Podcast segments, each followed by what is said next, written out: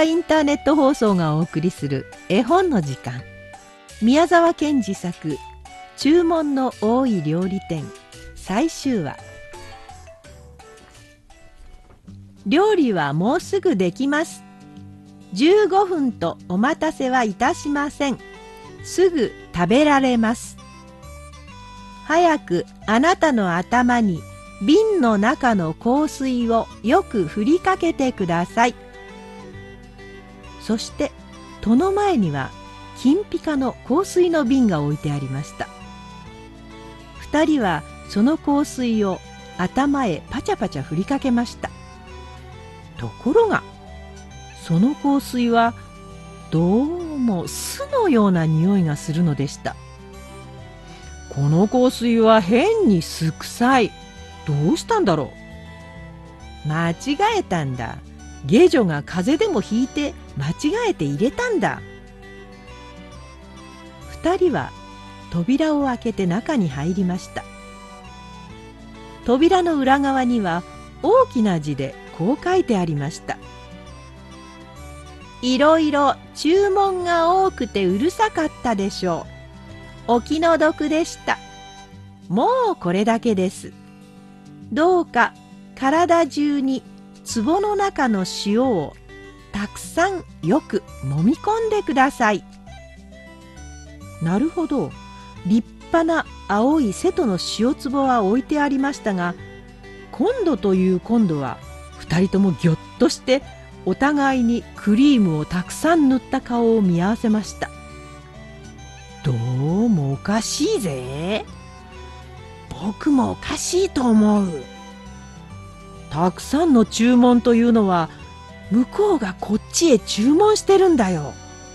だからさ西洋料理店というのは僕の考えるところでは西洋料理を来た人に食べさせるのではなくて来た人を西洋料理にして食べてやるうちとこういうことなんだ。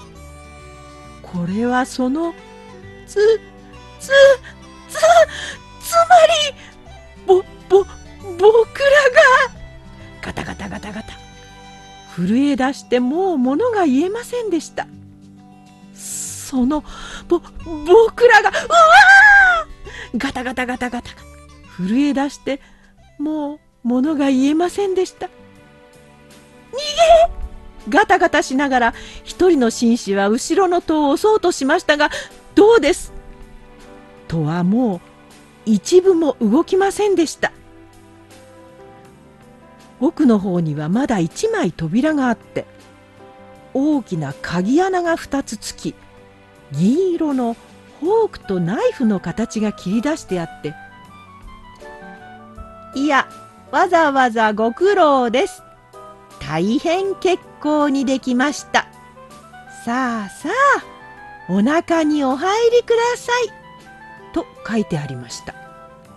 おまけに鍵穴からはキョロキョロ2つの青い目玉がこっちを覗いています。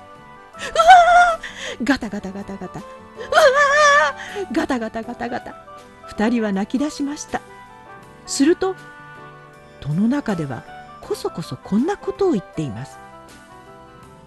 ダメだよ。もう気がついたよ。塩を揉み込まないようだよ。当たり前さ。親分の書きようがまずいんだ。あそこへいろいろ注文が多くてうるさかったでしょう。気の毒でしたなんて。まあ抜けたことを書いたもんだ。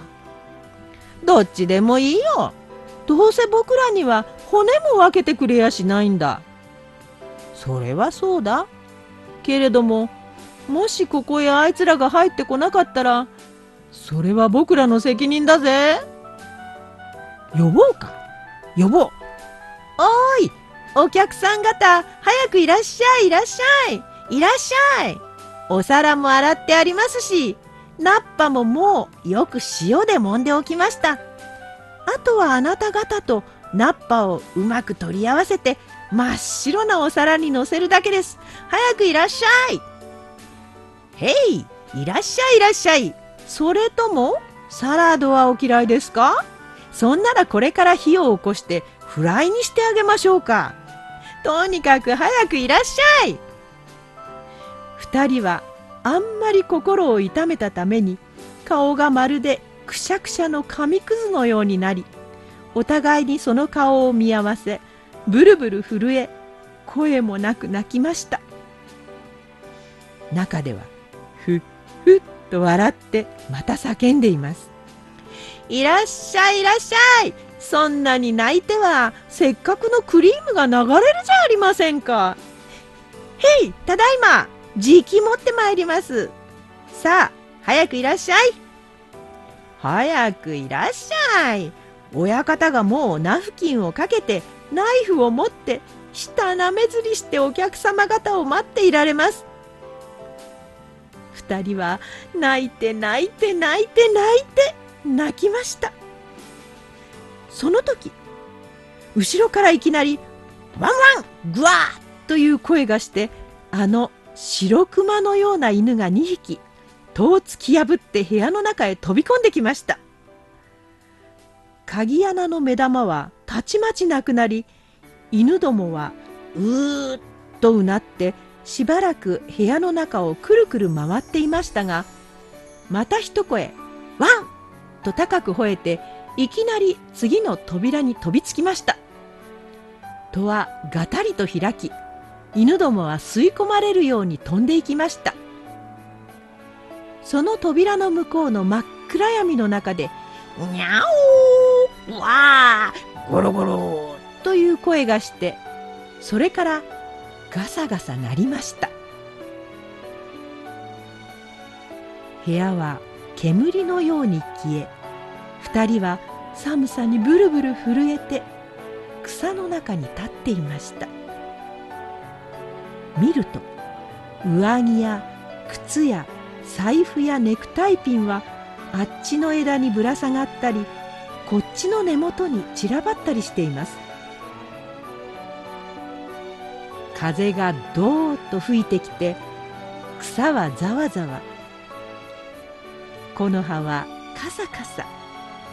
木はゴトンゴトンとなりました。犬がふーっとうなって戻ってきました。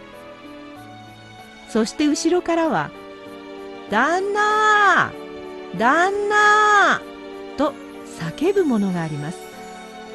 二人はにわかに元気がついて「おーいおーいここだぞ早く来い!」と叫びました。身の帽子をかぶった専門の漁師が草をざわざわ分けてやってきました。そこで二人はやっと安心しました。そして漁師の持ってきた団子を食べ途中で10円だけ山鳥を買って東京に帰りました。しかしさっきいっぺん紙くずのようになった二人の顔だけは東京に帰ってもお湯に入ってももう元の通りには治りませんでした注文の多い料理店最終話をお送りしました。